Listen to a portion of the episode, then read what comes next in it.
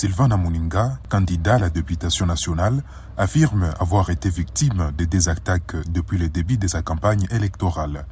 Depuis, il a du mal à mener ses activités et vit dans la peur. J'étais en train de sensibiliser mes gens pendant la journée et aussitôt terminé, je m'étais retiré de l'endroit en question pour aller euh, à un autre endroit et curieusement, je vois des gens qui me croisent à l'entrée de chez moi à la maison tard dans la nuit et ils m'appelaient à mon nom et citaient le numéro de ma candidature, le numéro 22. Du coup, ils m'ont ravi mon téléphone par force, ils m'ont fait descendre, ils m'ont fait descendre de la voiture aussi par force et, et ils ont récupéré tout ce qu'il y avait dans la voiture, mon téléphone y compris. Je suis fortement en insécurité. Son cas est loin d'être isolé. Des candidats de tous bords disent être victimes des sabotages de leurs affiches ou d'agressions physiques.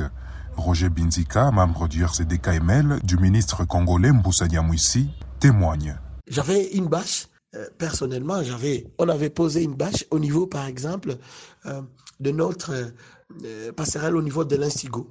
Mais ma bâche était arrachée.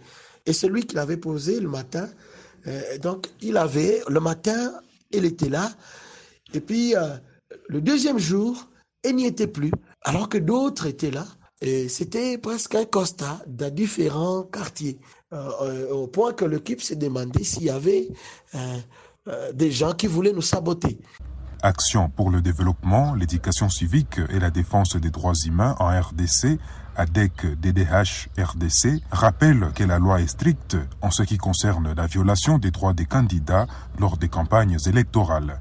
Carpat Toulinabo invite tous les candidats à respecter la loi électorale. Tous ceux-là qui se livrent à arracher le, les affiches des candidats, tous ceux-là qui commettent des violations ou des abus pendant cette période de campagne, ils doivent savoir que la loi doit s'occuper d'eux parce qu'on ne doit pas accepter que les graves violations des droits de l'homme soient faites pendant la période de la campagne. Que ce soit ceux qui sont au pouvoir, que ce soit ceux qui sont dans l'opposition, ils doivent respecter la loi. La CENI s'est dit déterminée à organiser les élections devant décembre 2023 conformément au calendrier électoral, même si elle fait état des difficultés dans le déploiement du matériel électoral sur l'ensemble du territoire.